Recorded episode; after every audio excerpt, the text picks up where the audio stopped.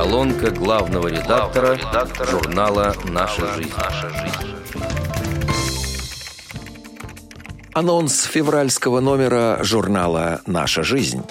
В рубрике «В правлениях и местных организациях ВОЗ» размещена статья «Симбирские просторы», в которой председатель Ульяновской региональной организации Алексей Михайлович Арисенко описывает деятельность своей организации – Родился я в городе Ишим Тюменской области в семье военнослужащего. Мой отец окончил Ульяновское техническое училище, где судьба свела его с моей мамой. Наша семья переезжала в разные города. Отец по долгу службы сменил шесть гарнизонов. Мое детство прошло в Ульяновске, где я часто гостил у дедушки с бабушкой. Учился в общеобразовательной школе, после чего три года работал в службе безопасности.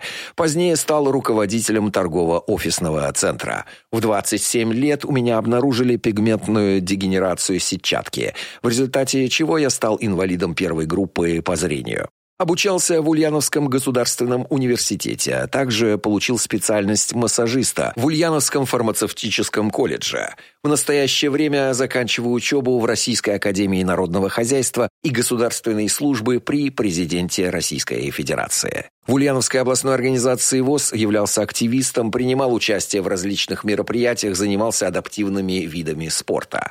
Занимаюсь борьбой и силовыми тренировками. Не имею вредных привычек. Очень ценю общение с людьми. Люблю читать, например, аудиокниги. В мае 2016 года председатель городской организации ВОЗ Валентина Викторовна Вострова выдвинула мою кандидатуру на пост руководителя областной организации – меня поддержали делегаты конференции, и с этого момента я веду работу в качестве председателя Ульяновской областной организации ВОЗ. В ноябре 2021 года на 23-м съезде Всероссийского общества слепых был избран в состав Центрального правления. С первых дней в качестве руководителя мне было достаточно комфортно. Я ощущал, что это мое. Возможно, помог имеющийся опыт руководства в других сферах – у меня было четкое понимание того, какие шаги необходимо предпринимать, где существуют проблемные зоны. В рубрике «Активный возраст» опубликован материал с высоты Каратинской вершины, который познакомит читателей с Хайбулой Магомедовым из Дагестана, молодым председателем местной организации и активным общественником – Родился я в селе Карата Ахвахского района. Несмотря на проблемы со зрением, которые у меня были с детства, до третьего класса учился в массовой школе, после чего меня перевели в интернат в городе Избербаш. Так сложилось, что в кризисное время конца 90-х специализированную школу закрыли, и я вернулся в массовую, где проучился до предвыпускного класса. Затем я решил вернуться в Избербаш, чтобы изучить Брайль, ведь к тому времени читать и писать привычным способом уже не мог. После школы поступил на факультет психологии и педагогики Дагестанского государственного педагогического университета в Махачкале. Во время учебы я принимал участие в различных мероприятиях ВОЗ – в 2015 году в местной организации мне предложили стать группоргом по моему району. Это стало началом опыта общения и взаимодействия с незрячими людьми. Так сложилось, что за два года дважды менялся председатель нашей местной организации – в 2017 году местная организация была перенесена в мой район, а мне предложили ее возглавить. В дальнейшем я стал председателем молодежного совета республиканской организации, а в 2021 году стал заместителем председателя региональной организации ВОЗ. В Дагестане на учете в ВОЗ состоят более 7 тысяч человек, из которых около 2 тысяч незрячие люди моложе 40 лет. Наш регион находится на лидирующих позициях по количеству и процентному соотношению молодых членов ВОЗ. Работе с данной категорией уделяется большое внимание. В 2018 году наш председатель Хавлатип Назиргаджиевич Назиргаджиев поставил молодежному совету задачу организовать новое НКО, которое занималось бы только проектами, направленными на молодежь, и могло участвовать в профильных грантовых конкурсах. Рубрика «Брайль и современность» представлена в номере заметкой Петра Антонова из Нижневартовска. В ней автор рассказывает о том, какую роль в его жизни сыграл рельефно-точечный шрифт. В начале было слово, и только тьма и дух Божий носились над бездной. Мне кажется, что это описание из книги «Бытия слепоты». Ведь этими словами передан мир незрячего, когда тьма кругом и ее бездна. И только дух сознания того, что есть нечто большее, тебя возвышает. Жизнь как горная дорога, состоящая из ступеней разной высоты и протяженности, требует от тебя усилий по преодолению трудного пути, но дорога эта ведет ко все новым и новым вершинам. Ты возвышаешься над собой, шаг за шагом, ступенька за ступенькой, и лестница выстроена из слов. Слов, идей и мыслей слов людей, живших до тебя, того бесчетного сонма людей, что шли по этой лестнице раньше, людей, возвысивших не столько себя, сколько человечество в целом. И это движение бесконечно. В этом движении смысл человеческой жизни. Решиться сделать шаг, преодолеть ранее казавшуюся невообразимой высоту, стать победителем себя вчерашнего. Эта лестница самосовершенствования нескончаема. Это дорога человечества из глубин прошлого к звездам будущего. Ты один из бесконечного потока, очень малая часть. И пусть ты не видишь вокруг ничего, вокруг лишь бездна, от тебя зависит рисунок будущего. Да, ты очень маленький фрагмент пазла, но все-таки ты часть узора. Ты созидаешь этот рисунок. В твоих руках нить будущего, нить, складывающаяся в узор судьбы и человечества в целом. Именно ты пронесешь слова и идеи гуманности и разума следующим идущим, людям, которые будут гораздо лучше, людям, стоящим ближе к прекрасному, светлому миру своей мечты. Рубрика «Не хлебом единым» знакомит аудиторию журнала с уникальным международным арт-проектом, фрагмент которого размещен в Красноярской краевой специальной библиотеке. Здесь приземлились ангелы. Пространство Красноярской краевой специальной библиотеки Центра социокультурной реабилитации инвалидов по зрению заполнили ангелы. Они будут гостить здесь по 31 марта, в надежде, что с их отлетом атмосфера в этом уютном здании не утратит привнесенной сюда святости. 12 репродукций, украсивших стены библиотеки, небольшой фрагмент грандиозной грядущей картины высотой 4, длиной около 92 метров.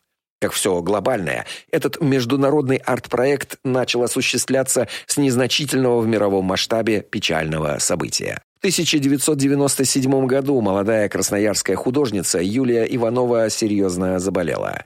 Врачи не оставляли надежды на выздоровление – и она начала искать спасение в другом.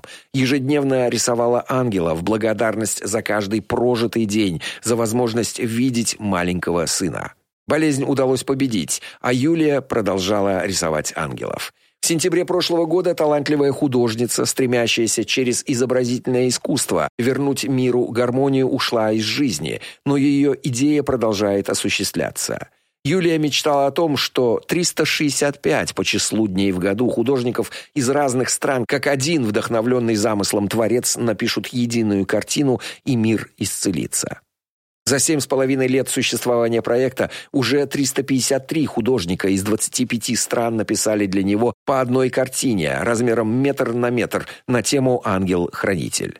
Живописцы проживают в России, Чехии, Болгарии, Финляндии, США, Канаде, Сингапуре, Турции. Каждый мастер выбирает дату для своей картины и пишет небольшой рассказ о ней.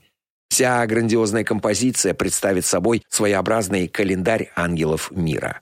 Готовые работы выставляются в музеях России и за рубежом. Проведено уже более 250 выставок, которые посетили свыше полумиллиона человек. Основные ценности, провозглашаемые художниками – любовь, вдохновение, благодарность, единство – у проекта нет привязки к конкретной религии. Полифония образов многообразна. Главная цель авторов и организаторов – привнести в мир больше добра, удушевного тепла и света. Судя по отзывам художников и зрителей, благая цель достигается. В рубрике «Реабилитация по существу» читателей ждет знакомство с проектом «Социальный арт-лифт», реализуемым в рамках программы «Действуй без барьеров». Рассказывает о ней председатель местной организации Дорогомилова Наталья Скрипкина. Так получилось, что запрос на создание нашего проекта появился еще до начала программы. Мы понимали, что члены нашей организации нуждаются в творческой самореализации, и тех ресурсов, которые есть для этого, недостаточно. В личных беседах с людьми я узнавала удивительные истории судеб, которые не могли оставить меня равнодушной. Мне хотелось дать этим людям возможность получить отклик на их запрос в культурной сфере и помочь кому-то реализовать свою мечту. Таким образом и родилась идея создания проекта, в основе которого лежала методика личностно ориентированной арт-терапии, когда, беседуя с человеком, мы выявляем его культурный запрос и подбираем ему наиболее удобный формат реализации.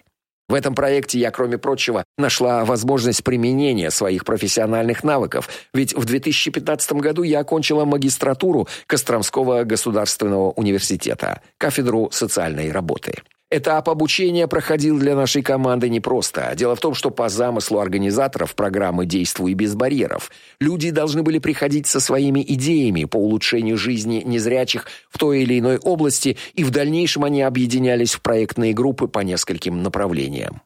У нас уже была готовая команда, и это не вписывалось в общую концепцию – Проектная деятельность была для нас новой, и мы старались впитывать максимальный объем информации о том, как готовить заявку, на что обращать внимание на стадии реализации, с какими типовыми вопросами обычно люди сталкиваются и каким образом их можно решить. Мы не сразу пришли к нашей идее в конечном варианте.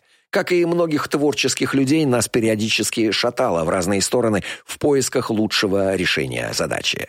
В итоге мы постарались совместить нашу цель и учесть все то, о чем нам говорили преподаватели в рамках образовательных блоков. В рубрике «Обзор сайтов региональных организаций» Татьяна Кручинина провела исследование интернет-ресурсов ВОЗ за январь. Вот и наступил новый 2022 Астрологи, ориентируясь на расположение звезд, обещают нам год насыщенный и интересный. А народная молва, следуя укоренившимся в сознании приметам, предупреждает, что дело не в звездах, а в том, как встретишь Новый год, так его и проживешь. С учетом этих двух прогнозов я решила проанализировать сайты региональных организаций ВОЗ. Не могу сказать, что в январе рубрика «Новости» изобиловала деловой информацией. Если она и была, то, как правило, прошлогодняя – Понятно, что после длинных новогодних выходных, когда еще не набран привычный рабочий ритм, лучше поделиться декабрьскими новостями, чем вообще ничем. Но были и трудоголики, которые засучили рукава с первых дней года.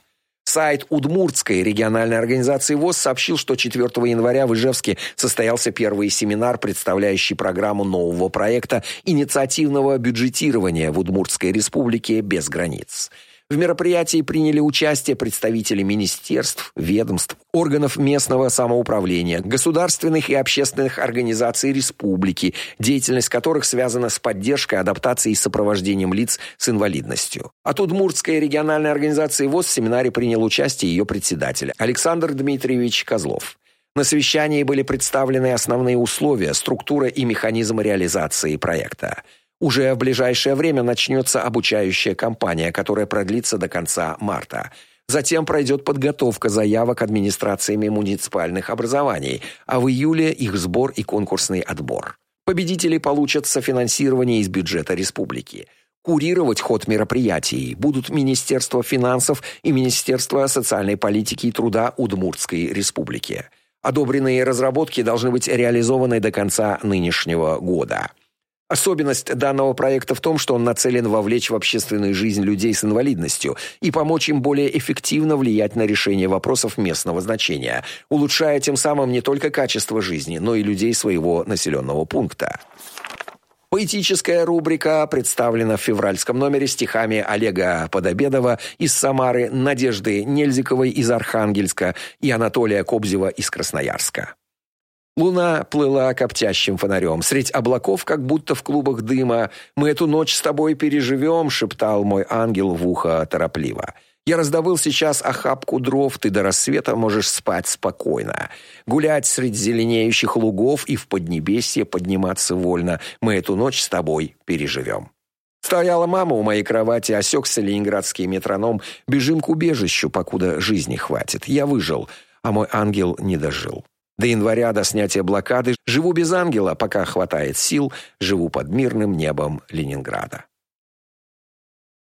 Летят с небес узорчатые хлопья, снежинок белых падая к ногам. То верный знак зима приходит к нам и шлет гонцов своих к лесам и топям к полям и рекам в рамах берегов, не скованных еще ледовой коркой, чтобы посмотреть, как этот мир готов заняться зимней уборкой. Скорее засыпать, замести все, что казалось неприглядным, и сделать этот мир нарядным и белую гармонию внести, чтоб вечер в темный плащ одет рассыпал звезды в небе ясном, чтоб утро полушалком красным взмахнуло черной ночи вслед. Чтоб вся земля себе сама вдруг показалась обновленной, и чтоб хозяйка удивленной вступила в этот мир зима. Нынче летом умер дед Егор, а за ним и бабка Агриппина. Потускнел, осунулся их двор, Пес скулит, не кормлена скотина, некому шагнуть сюда ногой, замести следы людского горя. Заходили люди раз-другой, да у всех своих делов по горло. Наконец приехал внук, всплакнул, выпив стопку над могилой деда, а за дом так дорого загнул, что, крестясь, заохали соседи. Не нашлось желающих купить. Дом в деревне, не невидаль какая. Дом забили, пусть себе стоит. Внук уехал, горестно вздыхая. Разбрелись старушки по дворам, потянулись будни сизой скуки. Уезжают в город по утрам чьи-то сыновья и чьи-то внуки. Кто же выйдет в поле по весне? Снег холодный падает за ворот. Мокрый ветер в спину хлещет мне. Я за всеми потянулся в город. Редактор журнала «Наша жизнь» Василий Дрожин.